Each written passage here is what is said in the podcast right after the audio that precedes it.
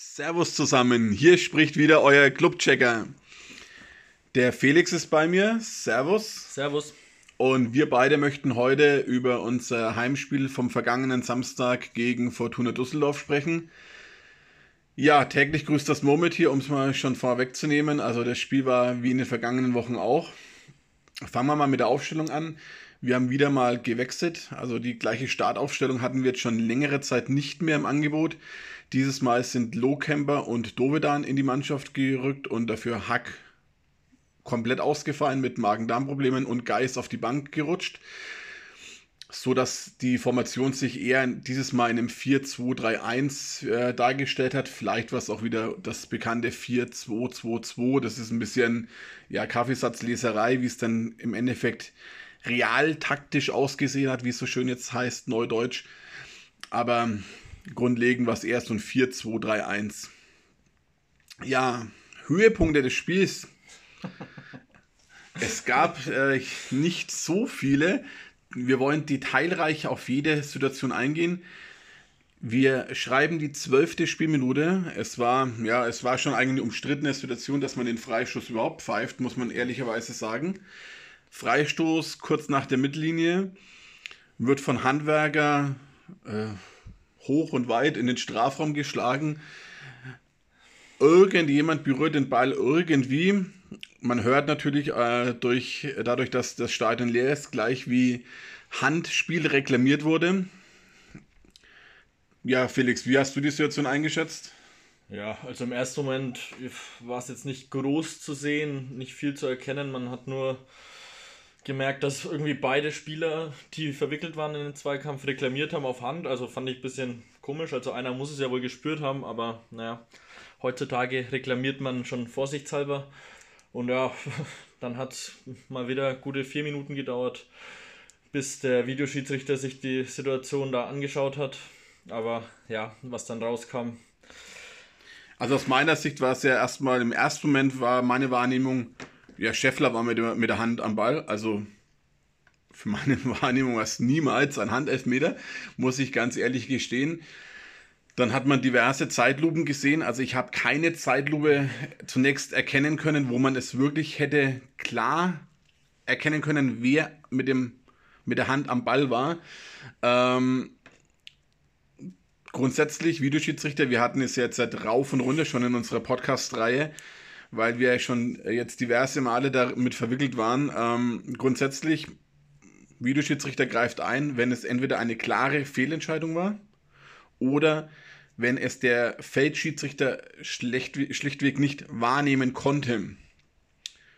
Beide Situationen sind meiner Meinung nach nicht gegeben. Er hat klare Sicht gehabt und hat die Situation sehen können, oder klare Sicht vielleicht auf die Situation an sich nicht, aber wo der Ball hinfliegt, äh, schon. Also er hat, hat nicht irgendwo ähm, gerade aufs, aufs Feld geschaut oder sonst was äh, gemacht. Also er hat die Situation gesehen und eine klare Fehlentscheidung, ich glaube, da brauchen wir nicht drüber diskutieren, die war definitiv nicht vorhanden. Also meiner Meinung nach, wenn man vier Minuten braucht, um sich eine Situation, um sich klar zu werden, ob die Situation ein Handspiel war oder nicht, dann kann das keine klare Fehlentscheidung sein. Und ich meine, es hat, glaube ich, auch niemand wirklich erkannt. Es gehen jetzt noch die Meinungen auseinander, ob der Ball wirklich an der Hand ähm, des Düsseldorfers war.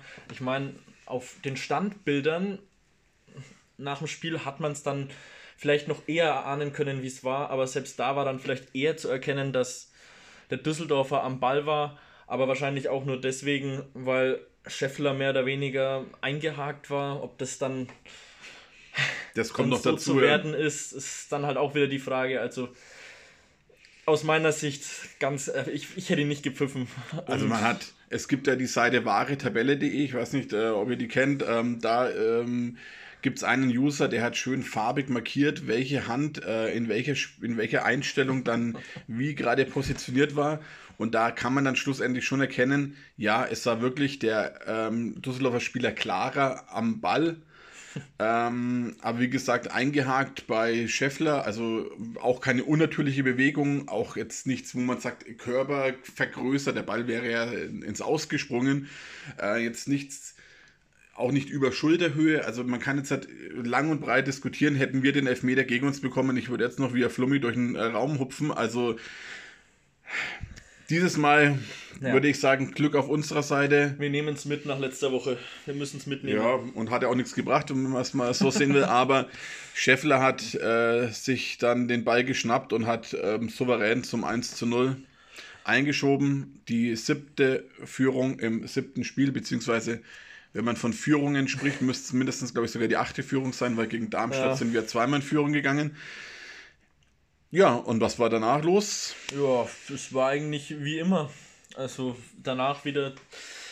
Also man kann sagen, wir hatten noch eine Mini, Mini, Mini-Torchance, als Kraus einen schönen Ball auf Köpf gespielt und der sich ein bisschen zu weit abdrängen ließ und dann ein bisschen bedrängt den Ball flach mit seinem schwachen Fuß eigentlich direkt auf den Düsseldorfer Keeper schießt.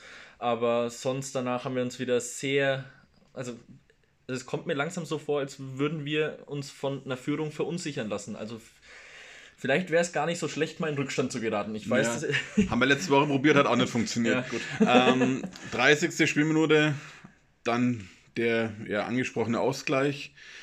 Äh, es wird der Ball in den 16er oder an 16er Eck gespielt. Ähm, Valentini hat damit zu kämpfen, die Hände hochzunehmen und zu zeigen, er hat nicht faul gespielt. Er hatte eher Angst, dass da hier dann in so einem Mini-Kontakt, Mini-Zweikampf dann auch der Elfmeter vielleicht äh, versucht wird herauszuholen. Ähm, Ball wird zurückgespielt auf Karaman. Eine Körpertäuschung, zwei Spieler stehen lassen gegen die Laufrichtung von Matenia. Zack, 1-1. Ähm, ja. ja, ungeschickte, ungeschickte Defensivarbeit, also eher Arbeitsverweigerung oder Nichtannahme eines Zweikampfes. Ja, Passivität beschreibt es mal wieder ganz ja, gut. Ja, Passivität also, ist ein schönes Wort dafür, ja. Ja, ja und dann steht es 1 zu 1 und in der Folge muss man ganz klar sagen, also das äh, jetzt die weiteren 60 Minuten, der weitere Spielverlauf zusammengefasst. Braunschweig, äh, nicht Braunschweig, Düsseldorf. Ähm, ja, ich äh, war jetzt bei Braunschweig, weil das war da ähnlich. Also sowohl Braunschweig als auch jetzt Düsseldorf haben uns dann mehr den Ball überlassen. Überall in den Gazetten geistert es ja immer durch. Wir sind jetzt halt für unser schnelles Umschaltspiel bekannt. Langsam aber sicher muss ich auch deshalb ein bisschen in Frage stellen, weil die Situationen und Phasen, wo wir das zeigen, sind schon sehr begrenzt. Aber überall wird darüber geschrieben und gesprochen. Von daher die Gegner kommen man, äh, mittlerweile dann zu der Erkenntnis, lassen wir denen doch den Ball und schauen mal, was sie damit machen. Das hat Düsseldorf getan. Also wir hatten äh, zeitweise 70% Ballbesitz. So zum Ende hin waren es dann vielleicht eher so 61, 62, 63% wie auch immer. Wir hatten mehr Ball. Äh, aber was wir damit anstellen, ist natürlich auch die Frage, wir schieben natürlich den Ball hinten rum. Also ich weiß nicht, wie oft Matenia den Ball hatte der Spieler mit den meisten äh, Ballkontakten war, war Sörensen. Das äh, sagt ja auch schon was aus. Ein Spieler, der bei uns eigentlich das Spiel ankurbeln soll, wie jetzt beispielsweise Dovedan, äh, war extrem schwach. Also der ist, hat sich zwar oft fallen lassen, um sich den Ball zu holen und anzutreiben, aber was dabei rumkommt, ist natürlich sehr überschaubar gewesen. Also grundsätzlich viel Ballbesitz, viel hinten rumgeschoben teilweise auch, äh, wo man denkt, naja, jetzt ist man schon relativ weit vorne in, im, im Spielfeld der Düsseldorfer. Und dann wird wieder so weit zurückgepasst, bis plötzlich wieder drei Sekunden später Martinia am eigenen 16er den Ball hat. Dann denkst du auch wieder Danke fürs Gespräch. Also das, es kam nichts. Also man kann jetzt nicht sagen, ähm, wir lassen irgendwas aus. Ähm, man hat einfach keine großen Torchancen in der zweiten Halbzeit gehabt. Weder auf der einen noch auf der anderen Seite. Es war ein Spiel ohne Tempo, ohne Ideen, ohne Kreativität, ohne Torchancen. Also es war ein extrem schwaches Spiel, wenn man jetzt sagt, naja, Düsseldorf, Absteiger aus der ersten Liga, die möchten wieder nach oben. Club möchte eine sorgenfreie Saison spielen, das war ja zumindest unser Saisonziel. Und wahrscheinlich auch schon mit dem Blick zumindest auf die obere Tabellenhälfte. Also das war ein Spiel, Keller, Kellerduell der, erst, äh, der zweiten Liga. Wirklich äh, nicht schön anzuschauen in der zweiten Halbzeit, das muss man ganz klar und deutlich sagen. Ja, sehe ich schon auch so. Ähm, wir haben ein bisschen, vielleicht nach der Pause kann man sagen, das Spiel an uns gerissen, wenn man es, ja, ist schon fast wieder zu deutlich, also ganz so gut war es dann doch nicht, aber man hat gemerkt, dadurch, dass wir ein bisschen höher stehende Außenverteidiger hatten, dass es uns ein bisschen leichter gefallen ist, ähm, nach vorne zu spielen Allerdings, ja, wie du schon gesagt hast, einfach ohne wirklich zwingend nach vorne zu spielen. Also wirklich Risiko ist bei uns äh, eigentlich nicht vorhanden. Ja, ein Fremdwort. da, und das hat man einfach gemerkt, Düsseldorf konnte nicht, wollte nicht. Also bei denen, ich meine, okay, die haben auch noch keinen einzigen Aussetzpunkt gehabt, die waren wahrscheinlich ja, zufrieden. Die haben mit den Punkt mitgenommen, die waren zufrieden damit. Mit dem Punkt, aber was wir da als Heimmannschaft abliefern, das ist einfach insgesamt viel, viel, viel zu wenig. Ohne Tempo, das, also das kann man sich eigentlich nicht anschauen. Damit würde ich sagen, wir kommen zum Club-Check. Ich möchte anfangen dieses Mal mit den Stimmen nach dem Spiel und möchte da jetzt mal unseren Trainer in den Fokus rücken. Er hat einerseits gesagt, ähm, es war eine intensive Partie. Ja, das ist auch schon Ansichtssache, möchte ich fast sagen. Ähm, Düsseldorf war eine gute Mannschaft mit viel individueller ähm, Qualität, gerade im Spiel nach vorne. Also das war zumindest in diesem Spiel auch nicht sichtbar. Ähm, mit Ball war die Struktur gut. Ähm, aber wir müssen die Situationen besser ausspielen, um zu klareren Torchancen zu kommen. Naja, mit dem Ball war die Struktur gut. Wir haben den Ball hinten rumwandern lassen. Das kann ich auch von der Bezirksligamannschaft erwarten. Ähm, ohne jetzt einem Bezirksligaspieler zu nahe zu treten. ähm, und dann hat er noch gesagt, ähm, dass einige Dinge gut waren und er würde das Spiel insgesamt neutral bewerten. Es war ein stabiles Spiel und die Mannschaft macht Fortschritte, das merken wir. Da muss ich jetzt langsam aber sicher schon sagen, das geht schon in die Richtung Schönreden und das hat uns in den vergangenen Jahren auch nicht weitergebracht, wenn man ähm, solche Spiele dann schönredet. Und ich hoffe, dass das wirklich nur die ähm, Denkweise nach außen hin ist und dass man so ein Spiel nach innen knallhart analysiert und sagt, dass das ja wirklich überhaupt nichts war.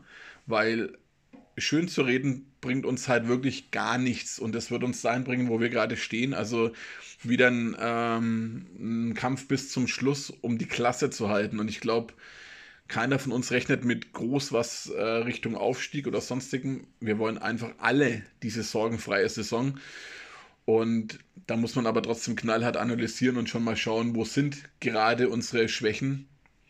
Und wenn ich jetzt äh, mal auf einzelne Spiele eingehen möchte, also ich weiß nicht, korrigier mich, wen hast du besonders positiv gesehen? Ich kann eigentlich nur Negativbeispiele äh, bringen. Also ich würde auch eher auf die Negativbeispiele eingehen, als da etwas Positives zu sehen. Ich meine, ja. Nee, positiv würde ich da jetzt echt wirklich keinen hervorheben.